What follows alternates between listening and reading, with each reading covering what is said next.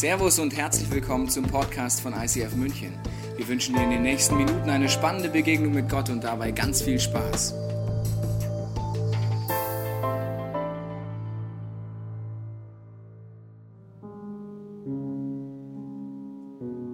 Unser Vater im Himmel, dein heiliger Name soll geehrt werden. Lass deine neue Welt beginnen.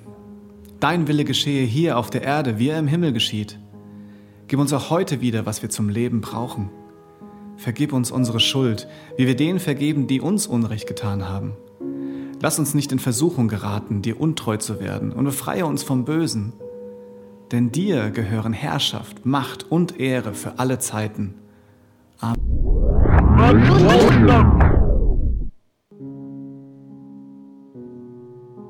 Unser Vater im Himmel Zu wem reden wir da eigentlich? Unser Vater im Himmel. Das ist schon komisch, oder? Ich habe einen Vater und du hast auch einen Vater. Warum stellt sich Gott eigentlich als Vater vor und nicht als Hamster oder sonst irgendwas? Und wo bitte ist der Himmel? Ich glaube, es ist sehr wichtig, dass man weiß, zu wem man betet. Ansonsten ist nämlich das ganze andere Gebet vollkommen für die Füße.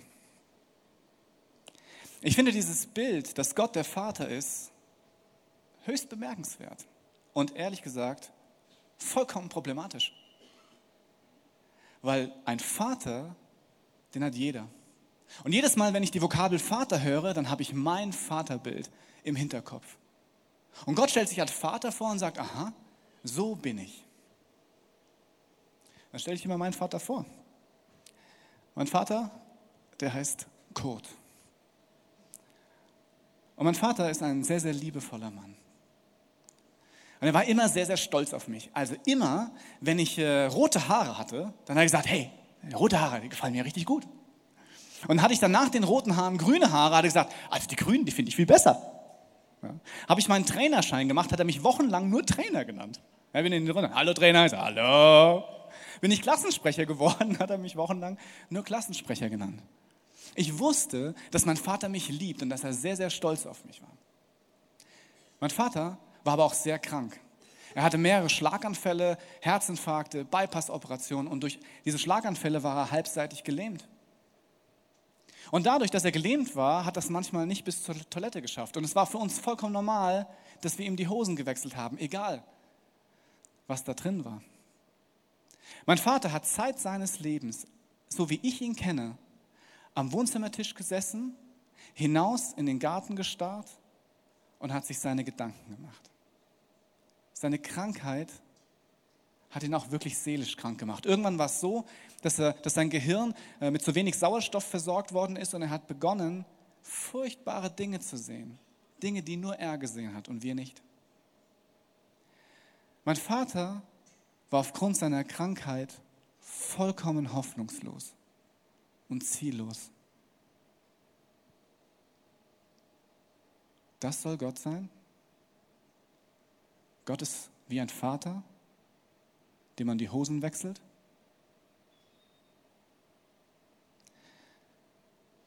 Was hast du für ein Bild, wenn du an Vater denkst? Hattest du einen guten Vater? Jemanden, von dem du sagst, ja wirklich, die Person hat mir was mitgegeben, hat mich tief im Herzen unterstützt. Oder hattest du einen Vater gehabt, wenn du an diesen Namen denkst, da schnürzt dir die Kehle zu, weil du furchtbare Erinnerungen daran hast. Wer war dein Vater? Und Gott, ist Gott jetzt wie mein Vater? Oder wie deiner? Oder noch viel schlimmer, Vielleicht bist du schon lange mit Jesus unterwegs und kennst diese, äh, diese Metapher, Gott ist wie ein Vater und denkst dir, ja, ja, Gott ist wie ein Vater. Genau. Aber es ist wie für dich eine leere Worthülse. Als ich Vater geworden bin, dann dachte ich mir, hey, ich kenne meinen Vater und ich werde all das, was er an Gut mir mitgegeben hat, auch mitnehmen, aber ich werde es noch besser machen. Also habe ich mir überlegt, was kann ich tun? Was ist mein tiefster Wunsch für meine Kinder? Wie möchte ich als Vater sein? Hat ein paar Vorschläge. Und zwar als allererstes war es einer meiner tiefsten Wünsche, wirklich meinem Vater, äh, meinen Kindern nah zu sein. Mein Vater war selten dabei, wenn mir irgendetwas wichtig war, weil er konnte einfach nicht. Und deswegen ist tief in meinem Herzen der Wunsch, bei meinen Kindern zu sein. Wenn etwas Wichtiges geschieht, dass ich dort bin, dass sie mich spüren und dass sie wissen, dass ich da bin.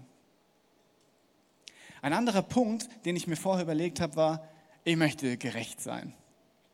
Ich habe mir das so ausgemalt, zwei Kinder, sie streiten sich, ich komme in den Raum rein und sage die weisesten Worte schlechthin und meine Kinder sagen, stimmt, Papa, das ist vollkommen gerecht, genau so machen wir es.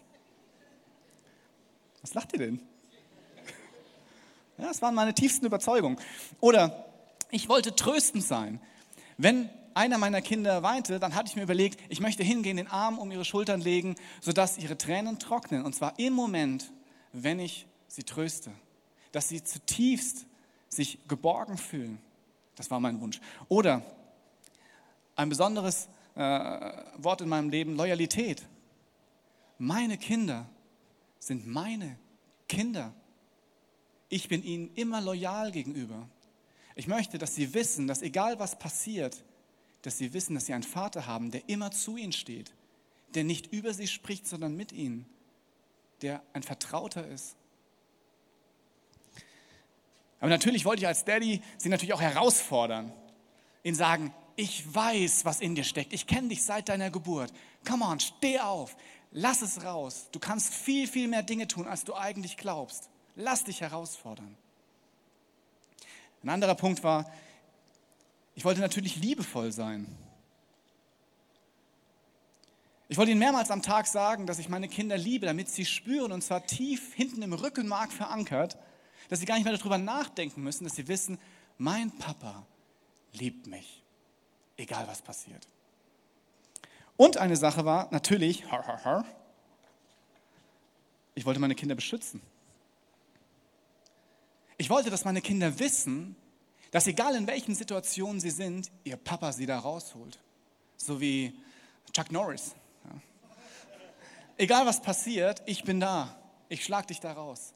Ich beschütze dich zu jeder Sekunde, schon bevor du mich fragst.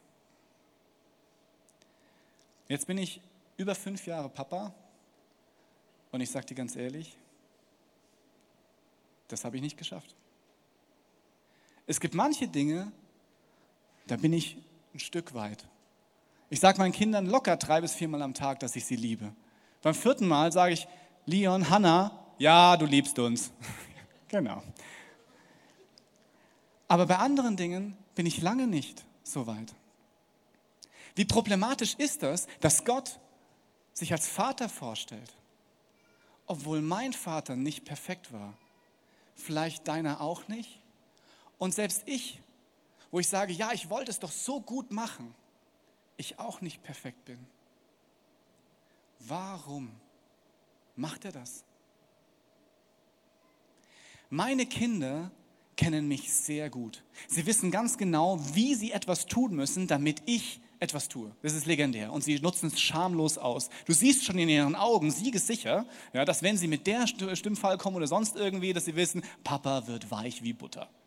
Und du kannst dich gar nicht dagegen wehren. Ja, das ist einfach so. Das ist irgendwas ganz äh, Metaphysisches, äh, wahrscheinlich so ein Buttergehen oder so. Tatsächlich wissen also meine Kinder ganz genau, wie ich bin. Und wenn in diesem Vater unser als allererstes Jesus seinen Jüngern sagt, wenn du beten willst, dann bete bitte so, unser Vater im Himmel, dann wäre es sehr, sehr gut nachzuschauen, was bedeutet das denn, Vater? Warum sagt er das? Und wen müsste man fragen, wie dieser Vater ist? Den Sohn? Frag meine Kinder und sie werden dir ein vernichtendes äh, Bild von mir zeichnen. Als ich mich auf diese Predigt vorbereitet habe, dachte ich mir, okay, dann muss ich wohl nachschauen, wie Jesus seinen Vater beschreibt, weil ich habe tausend Bilder im Kopf, wie ich Gott als Vater denke. Aber spannenderweise ist es vollkommen gehirnsprengend, wie Jesus von seinem Vater redet. Und noch gehirnsprengender, dass er sagt, er ist auch dein Vater, wenn du es willst. Es gibt eine Stelle im Neuen Testament, im zweiten Teil der Bibel, da steht Folgendes. Niemand hat Gott je gesehen, Der einzige Sohn hat ihn uns offenbart, er, der selbst Gott ist und an der Seite des Vaters sitzt. Niemand hat Gott je gesehen, stimmt. Ich habe ihn noch nie live gesehen. Jesus behauptet von sich, dass er den Vater kennt, dass er ihn sieht. Und der ganze zweite Teil der Bibel handelt davon, dass er dir und mir versucht zu beschreiben, wie er wirklich ist und nicht, wie wir in uns denken. Das Problem in der damaligen Zeit war es so, dass dieser Vaterbegriff, dass Gott der Vater ist, vollkommen gängig war. Man hat gesagt, dass Könige die Söhne vom Gott sind. Das Problem aber damals in der jüdischen Kultur war folgendes. Gott war sehr, sehr weit weg. Theologen haben äh, historisch kritisch herausgefunden, dass dieser Vaterbegriff das Verhältnis zwischen Gott und seinem kompletten Volk Israel beschreibt. Nicht zwischen Gott und einer einzelnen Person. Und so war auch das damalige Gefühl der Menschen. Gott war weit, weit weg. Es gab eine Wohnung Gottes auf der Erde, und zwar im Tempel, aber nicht nur im Tempel, sondern im Allerheiligsten, einem kleinen Raum. Und der war abgegrenzt durch einen großen Vorhang. Kein Mensch durfte da rein, außer einmal im Jahr der hohe Priester. Kein normaler Mensch hatte direkten Kontakt mit dem Vater.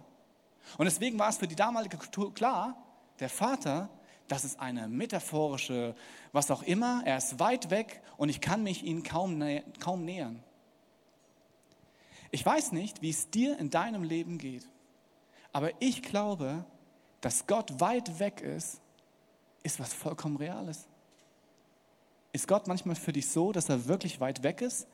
Dass er wie aus dem Raum draußen ist? Dass du versuchst mit ihm zu reden, aber irgendwie antwortet er nicht? Er ist vielleicht immer leiser. Er geht irgendwann ganz aus deinem Leben raus.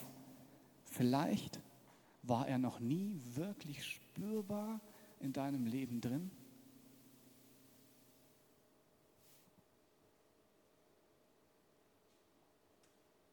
Aber Jesus zeigt hier den Vater als was vollkommen Revolutionäres. Es gibt eine Szene, und zwar kurz bevor er gekreuzigt wird, da spricht Jesus mit Gott. Und er verwendet keine Rituale, macht keinen Weihrauch, was auch immer in eine Schale, sondern er spricht auf eine ganz besondere Weise. Er sagt, aber Vater, wenn du möchtest, lass diesen Kelch an mir vorübergehen. Aber nicht mein Wille geschehe, sondern deiner. Für die damalige Zeit ist es eine Revolution, Gott Abba zu nennen. Abba kommt aus dem aramäischen Sprachgebrauch und bedeutet, dass es diese Anrede, die ein erwachsenes Kind seinem Vater gegenüberbringt. Eine innige Anrede. Etwas, wo Respekt und Liebe drin äh, mitschwingt. Etwas sehr, sehr Enges. Spürst du Gott so? Dass er wie ein Vater ist? der nah ist und so weiter? Mir fällt das häufig schwer. Ich glaube, dass Jesus einen Vater zeigt, der außergewöhnlich ist. Und zwar tut er das einfach, indem er sagt, ich bin Gottes Sohn und du kannst es auch sein. Es gibt keinen Vater ohne Kinder. Und es gibt keine Kinder ohne den Vater. Wenn man sich Jesus ganz genau anschaut und schaut, was sagt er eigentlich über Gott, dann ist das echt spannend. Wenn du im zweiten Teil der Bibel schaust, dann findest du in Johannes im siebten Kapitel, Vers 11, dass Gott nah ist. Dass er nicht irgendwo weg ist, hinter einem dicken Vorhang oder nicht erreichbar, sondern er sagt, hey, Gott der Vater ist nicht weg, er ist nah. Er möchte mit dir eine Beziehung haben. Er sagt auch, zum Beispiel in Johannes 17, 25, vielleicht fotografierst du dir das nach und liest das alles mal nach. Er sagt, hey, Gott ist gerecht. Wenn zwei sich streiten und er kommt rein und hat eine Meinung, dann sagen alle, ah ja, stimmt. Wenn du das Gefühl hast, ungerecht behandelt zu werden, wünscht man sich jemand, der wirklich gerecht ist. Im zweiten Korintherbrief, im ersten Kapitel, dritter Vers, da steht, dass Gott tröstet. Wie oft habe ich mir einen Vater gewünscht, der da ist und mich tröstet? Und Jesus sagt hier etwas, was vollkommen irgendwie nicht unsere Lebensrealität ist. Gott tröstet. Er legt wie einen Arm um dich. Jesus spricht von seinem Vater in einer Weise, dass er ihn beschreibt als loyal. Lukas 15, da findest du drei Gleichnisse, drei Geschichten, wo Jesus äh, Gott mit etwas vergleicht. Einmal äh, im Gleichnis des verlorenen Sohns oder vielleicht viel besser das Gleichnis vom liebenden Vater, wo jemand seinen Vater verstößt, das Erbe nimmt und ihn für tot erklärt und der Vater dennoch da steht und sagt, wenn du wiederkommst, bleibst du mein Sohn. Ich bin dir loyal gegenüber, ich liebe dich, ich sehne mich nach dem Tag, an dem du wiederkommst.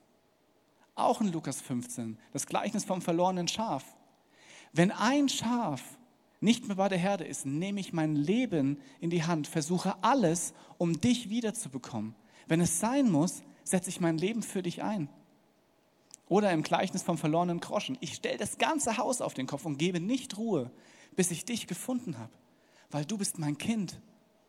Meine Loyalität endet nicht. Jesus wird zitiert in Römer 12, 20, wo, wo dort beschrieben wird, dass der Vater einen herausfordert. Er sagt, hey, ich kenne dich, steh auf, mach was draus, ich kenne dein Potenzial, lass dich nicht unterkriegen, geh Schritt für Schritt für Schritt und dann wirst du das erleben und noch viel mehr. Lukas 6, 36, Gott ist liebevoll, Gott liebt dich, er möchte bei dir sein. Das klingt wie ein alter Hut, oder? Oder hier auch Johannes 10, 11. Er möchte dich beschützen. Und er tut es auch. Das ist eine spannende Sache, weil wenn Jesus Gott den Vater so beschreibt, ist es an uns, ob wir es so nehmen oder nicht, ob wir das glauben oder nicht, ob wir das in unserem Leben erleben. Weil nur, dass wir Gott den Vater nennen, heißt es noch lange nicht, dass es auch wirklich Auswirkungen hat. Könnte es sein, dass das stimmt? Könnte es sein, dass Gott tatsächlich eine Beziehung mit uns haben will? Mit dir und mit mir? Jesus ist als sein Sohn auf die Erde gekommen, um das zu zeigen. Eine zweite Sache ist, dass wenn wir Kinder sind von unserem Vater, dass wir ihm ähnlich sehen können. Ich habe dir ein Beispiel mitgebracht, und zwar mein Sohn. Äh, mein Sohn äh, heißt Leon, ist jetzt äh, knapp sechs Jahre alt. Und eines Tages kommt er ins Wohnzimmer, vollkommen aus dem Zusammenhang, und sagt, du Papa, ich habe eine Frage, warum war Jesus eigentlich auf der Erde? Oh, super. Dann gehst du mal kurz spielen und dann... Was eine Frage. Und ich habe versucht, alle Neuronen meines Gehirns zusammenzubacken, um irgendwie überhaupt eine halbwegs gute Antwort zu bringen. Und meinen kläglichen Versuch präsentiere ich dir hier jetzt. Du sollst auch Anteil haben. Und zwar habe ich mir angeguckt und habe gesagt, schau mal, Leon, du und ich, wir sehen uns ähnlich, oder? Du hast braune Haare und ich habe braune Haare. Wir haben die gleichen Augen. Hoffentlich kriegst du nicht meine Nase, aber wir sind uns auch vom Charakter her vollkommen ähnlich. Über die Dinge, über die du lachst, über die lache ich auch. Und dein Quatsch, das ist mein Quatsch. Wir sind uns auch im Charakter ähnlich. Und dann überlegt er so und sagt, ja, stimmt, stimmt, stimmt. Also, Papa, du bist ein großer Quatschkopf und ich bin ein großer Quatschkopf. Also, genau. Du hast es verstanden.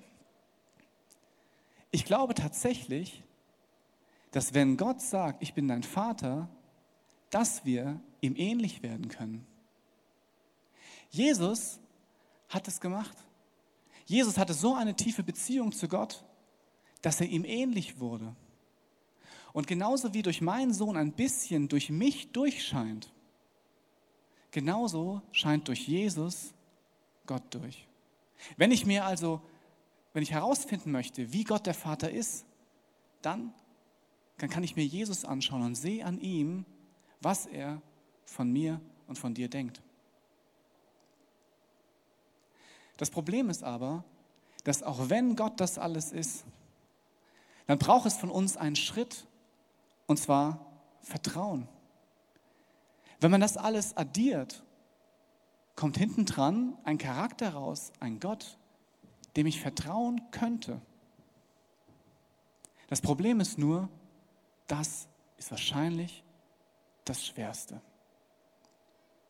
Ich war vor drei Wochen in Italien im Urlaub und musste mit ansehen, dass mein Kind oder meine Kinder, beide Hannah und Leon, furchtbare Dinge tun. Und zwar waren wir in einer Stadt und vielleicht kennst du an der Adria gibt es ja so kleine ähm, na, Touristenstädtchen und da ist eine Bude an der anderen. Nur, also auch viele schöne Kunsthandwerkgeschichten aus China natürlich, ja, aber auch viele, viel vollkommener Schrott. Also so Gummizeug, was du, wenn du schon anfasst, merkst, wow, das ist krebserregend, das muss krebserregend sein, weil es riecht schon so. Wir hatten so einen Igel, der hieß Stinkeigel bei uns, weil es ist furchtbar. Okay, wir sind also in einer Stadt, waren Eis essen und haben unseren Kindern fälschlicherweise versprochen, dass sie sich aus dieser Stadt was mitnehmen dürfen. Okay, wir waren spät, wir haben es vergessen und dann äh, mussten wir zurücklaufen, merken aber, wir haben keine Zeit, die Kinder werden quengelig und sagen, okay, wir gehen jetzt in den nächsten Laden. Das war so ein klitzekleiner Laden und da waren tausende Dinge, ey, von einem riesen äh, Tarnfleck MG äh, bis hin zu diesen komischen Gummidingern, äh, Bändchen und so weiter. Und der Leon ist von einem Ding ans andere und hat gesagt, Papa, ich will das haben, so ein hässliches kleines Entlein. Nein, nein, nein, und, und, und ich will das haben oder ich will das haben. Und es ging fünf bis zehn Minuten lang nur so. Und der einzige Gedanke, den ich hatte, war, oh mein Gott, ich habe meinen Sohn da reingeführt, der wird jetzt einfach nur Scheiße kaufen. Das ist absoluter Bullshit. Das geht morgen kaputt und äh, es ist sowieso vollkommen krebserregend und so weiter.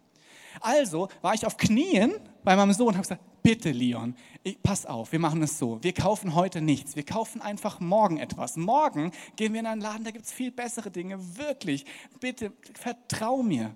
Vertrau mir. Und mein Sohn guckt mich an, ich will das haben, ich will das haben, ich will das haben. Und es ging nur weiter.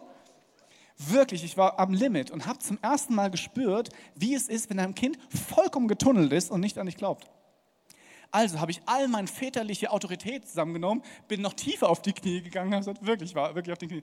Leon, bitte, hör mir zu, guck mir in die Augen. Habe ich dich jemals angelogen? Und sagte, nein. So, okay, auch jetzt nicht. Bitte, lass uns morgen gehen. Ich weiß, es ist schwer, aber glaub mir, du wirst was morgen viel Besseres kriegen. Bitte. Nach ungefähr einer halben Stunde gefühlt hat er all seine Kraft zusammengenommen, weil er auch wirklich am Limit war und ist unter Protest aus diesem Laden raus und hat gesagt, aber morgen will ich was ganz Großes. Am nächsten Morgen waren wir in einem Laden drin und er hat den vorigen Vorfall schon wieder vergessen. Er hat wirklich was Tolles gehabt, aber es war überhaupt kein Zusammenhang mehr da. Also noch nicht mal irgendein Benefit im Vatermodus, weißt du? Sondern einfach nur Stress und was bekommen. Aber was ich dort gelernt habe, war, als ich auf den Knien saß, dass es anscheinend so schwer ist, jemandem zu vertrauen, obwohl man ihn tagtäglich kennt und obwohl man weiß, dass diese Person ihn ein, ein, sich persönlich liebt, dass man nie gelogen hat. Das gibt es doch gar nicht. Und ich als Papa habe zum ersten Mal so hart gespürt, wie furchtbar es ist, dass du dein Kind in diesen, diesen Plastikramsch da reinlaufen lässt und er vertraut dir einfach nicht, obwohl du weißt, dass es wesentlich besser wäre. Ich glaube, Vertrauen ist eine große Herausforderung. Das Problem ist aber, dass wenn Gott den Begriff Vater wählt, dass er eben nicht so ist wie mein Vater oder dein Vater, sondern dass Jesus sagt, Gott der Vater ist so, wie du ihn dir vorgestellt hast. Etwas, was tief ein Loch in deinem Leben zurücklässt, wenn das nicht ausgefüllt wird. Du siehst, ich komme ins Stammeln, weil eine der größten Erlebnisse in meinem Leben war, als mein Vater gestorben ist.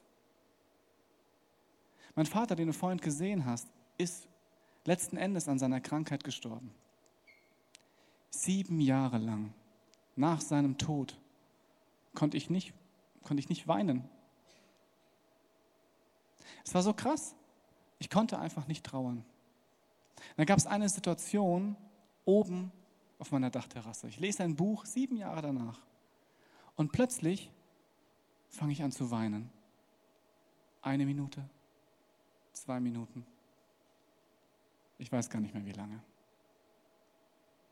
Ich habe all das rausgeweint, was in meinem Leben bis dahin passiert ist. All diesen Kummer und all diesen Schmerz.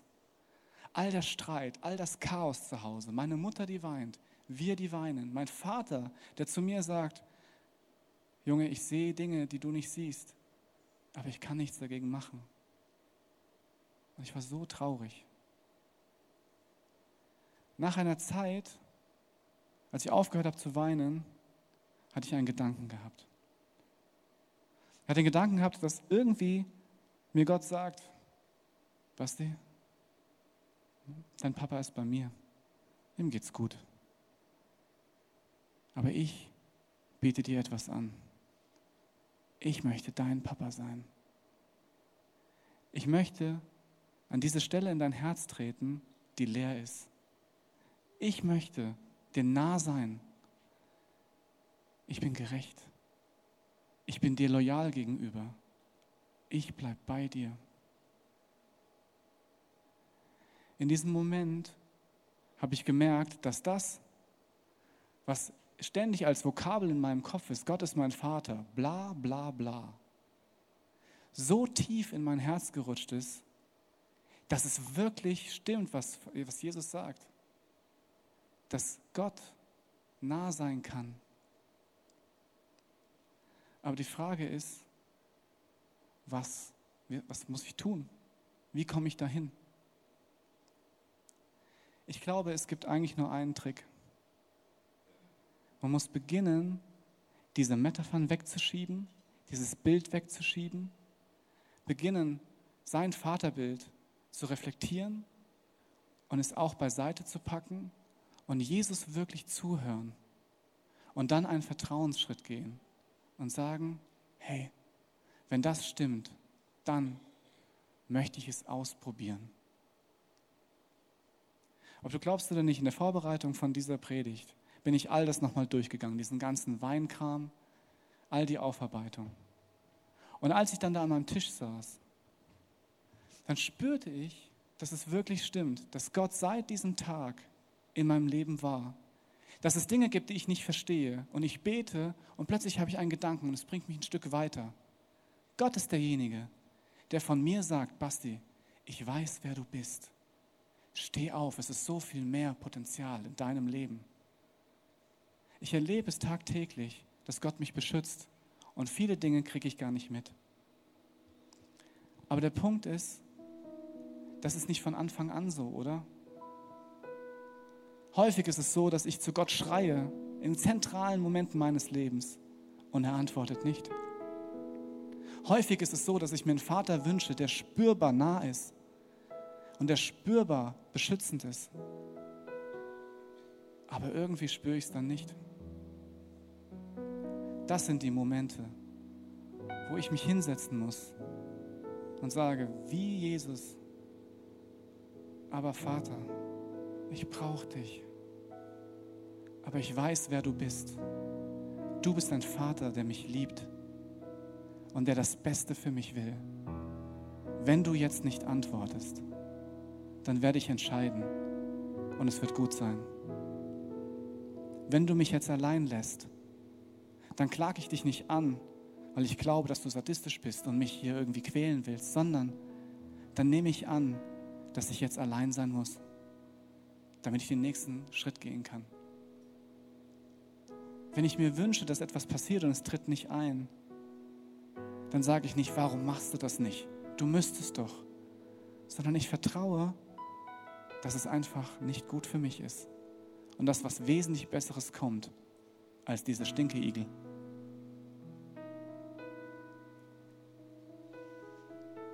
Ich glaube, es gibt vier Schritte, die sind wichtig. Der erste Schritt ist, wenn du ein Kind Gottes bist, dann kannst du machen, was du willst. Er bleibt dein Vater. Meine Kinder gehen bis an ihre Grenze. Die benehmen sich beim Stück Schokolade, als wäre es um ihr Leben gegangen. Weil sie wissen, dass sie nichts zu verlieren haben. Sie wissen, ich bleibe ihr Vater. Und wenn Gott ein liebevoller Vater ist, dann ist es wichtig, dass ich ihm zuhöre weil es könnte sein, dass seine Gedanken über meinem Leben mich innerlich frei machen und mich herausfordern und mich zu dem Mann machen oder zu der Frau machen, die ich eigentlich bin. Und wenn ich ihm zugehört habe, dann ist es wichtig, dass ich auch Dinge umsetze. Weil nur weil ich meinem Vater vertraue und ihm zuhöre, heißt es noch lange nicht, dass irgendetwas passiert. Weil der Moment, wo ich Gott vertraue und Gott stellt sich dazu und sagt, hey, gut, dass du es ausgehalten hast, weil ich habe dir versprochen, ich bin da und hier siehst du, ich bin da. Das sind große Momente. Die Zipporah wird gleich auf die Bühne kommen und wird ein Lied singen. Und in diesem Lied geht es darum, dass Gott sagt, vergesst diesen Vater, dieses Vaterbild, dieses religiöse Vaterbild. Ich möchte wirklich dein Vater sein. Child, be mine. Du bist so, so viel mehr geschaffen. Komm, lass uns Abenteuer erleben. Vielleicht nutzt du diese Zeit, um dein eigenes Vaterbild durchzugehen und vielleicht einen Schritt zu gehen und zu sagen, was wäre, wenn Gott wirklich nah sein könnte, wie ein liebevoller Vater zu seinem Kind. Und dann komme ich und bete nochmal mit dir, wenn du das möchtest.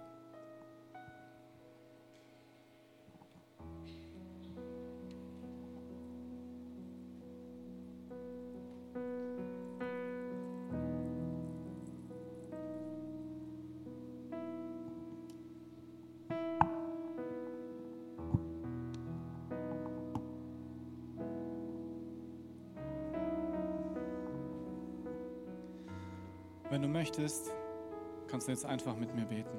Und Gott, Vater, ich danke dir, dass du mir ein Angebot machst, dass du mich adoptieren möchtest, dass du jeden Einzelnen das Angebot machst. Wenn du möchtest, dann kannst du mein Kind sein.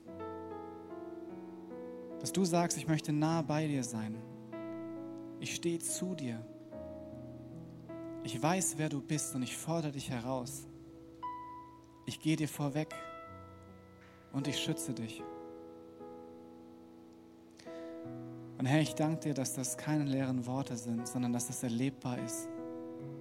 Und ich gebe dir auch all meinen Frust, wo ich merke, ja, das hätte ich schon gern, aber ich erlebe es nicht. Und ich sage dir heute hier, ich glaube, dass du ein liebender Vater bist, der, wenn er nicht dort ist, dass es gut für mich ist, dass du mich respektierst, meine Meinung respektierst und mich aufrecht stehen lässt. Ich glaube, dass du das Beste für mich im Sinn hast, weil ich weiß, dass du mein Vater bist. Vater, ich danke dir, dass es dich gibt und gebe dir mein Leben in deine Hand. Amen. Im letzten Lied geht es darum, dass, obwohl Gott so nah ist, dass er groß und herrlich ist. Viel zu groß, um es zu beschreiben. Und wenn du möchtest, kannst du jetzt vielleicht nochmal aufstehen, wenn du es möchtest, und sagst, ja Herr, du bist krass, du bist groß. Und vor dir stehe ich aufrecht, weil du mich respektierst und ich Wir hoffen, dass dir diese Predigt weitergeholfen hat. Wenn du Fragen hast, kannst du gerne an info at icf-moenchen.de mailen und weitere Informationen findest du auf unserer Homepage unter www.icf-moenchen.de.